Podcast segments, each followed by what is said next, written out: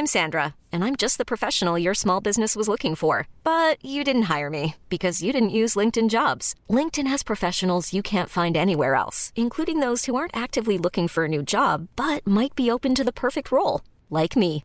In a given month, over 70% of LinkedIn users don't visit other leading job sites. So if you're not looking on LinkedIn, you'll miss out on great candidates like Sandra. Start hiring professionals like a professional. Post your free job on linkedin.com/achieve today. Vox Polony.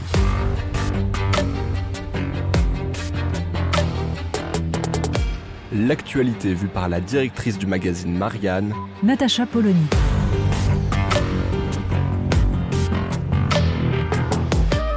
Vox Polony. On a l'impression d'une répétition inexorable des mêmes affaires.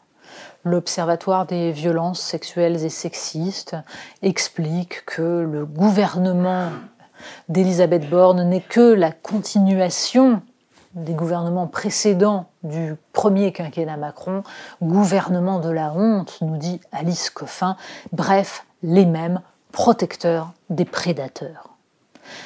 Les choses pourtant autour de cette affaire Damien Abad semblent un petit peu plus problématiques. D'abord parce qu'il y a la dimension politique. Fallait-il nommer Damien Abad au gouvernement?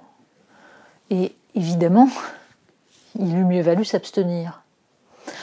Parce que les affaires existaient déjà, et parce qu'il y avait moyen de le savoir, et parce qu'il vaut mieux ne pas nommer quelqu'un en raison de cela, plutôt que l'obliger à démissionner en raison de cela, ce qui est beaucoup plus embêtant. Disons-le clairement, le point fondamental est de savoir si, définitivement, la présomption d'innocence ne protège plus personne. Et on comprend qu'il peut y avoir une nuance entre la présomption d'innocence touchant quelqu'un qui exerce un métier comme un autre et qui mène une vie à peu près normale et anonyme, et ce qui touche un élu du peuple, un ministre, un représentant, bref, tous ceux qui sont censés incarner une exemplarité par leur fonction même. Oui, la différence s'entend. À ceci près que obliger Damien Abad à démissionner, ce serait dire que le non-lieu dont il a bénéficié ne signifie rien, qu'il n'est pas nécessaire d'attendre une plainte de la part de celle qui l'accuse à nouveau, mais qui ne l'accuse que par médias interposés. Bref, c'est considérer qu'accusation vaut culpabilité. Et ce serait accessoirement considérer que le non-lieu dont a bénéficié Gérald Darmanin ne justifie pas qu'il reste au gouvernement.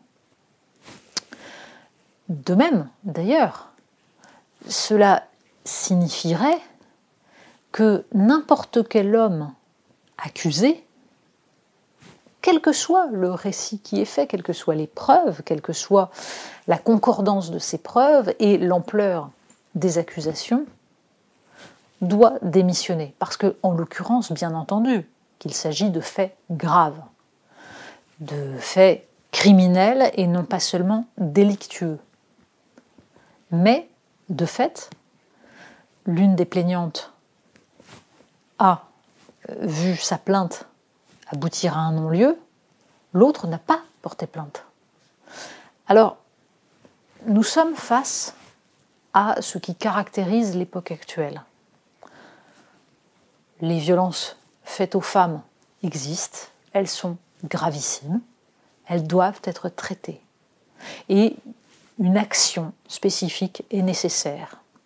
Pour autant, on peut reprocher au gouvernement Macron une forme d'hypocrisie, ce que font Alice Coffin et les membres de son observatoire.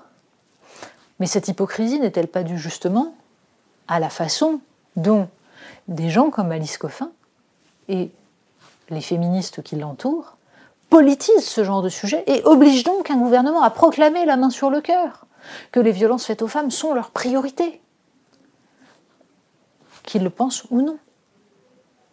Et une fois que tout cela est proclamé, on exige en effet qu'au nom de cette priorité mise en avant, toutes les règles du droit, la présomption d'innocence, le droit au contradictoire, que tout cela s'efface, s'efface devant les accusations, d'où qu'elles viennent, de quelque manière qu'elles arrivent. Et c'est bien un problème qui n'est appelé à se répéter que parce que justement, rien dans la façon dont se passent ces affaires ne préserve le minimum de sérénité qui doit nous permettre de juger calmement des choses. Il y a des enjeux politiques, il y a des enjeux judiciaires et il y a des enjeux humains. Nous ne savons pas ce qui s'est passé et si Damien Abad est innocent ou non. Nous ne savons pas si sa réputation de dragueur lourd implique qu'il ait commis des actes qui n'ont plus rien à voir et qui sont de l'ordre du crime.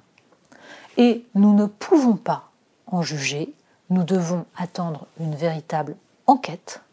Et en attendant, la question de sa démission est une décision politique et qui sera prise, hélas, dans une perspective politique, pour préserver le gouvernement auquel il appartient désormais et dans lequel il a été nommé, non pas malgré la trahison de sa famille politique, mais à cause de la trahison de sa famille politique, ce qui fait de cette nomination une erreur, quelles que soient ensuite les affaires qui sortent ou qu'on pouvait déjà deviner.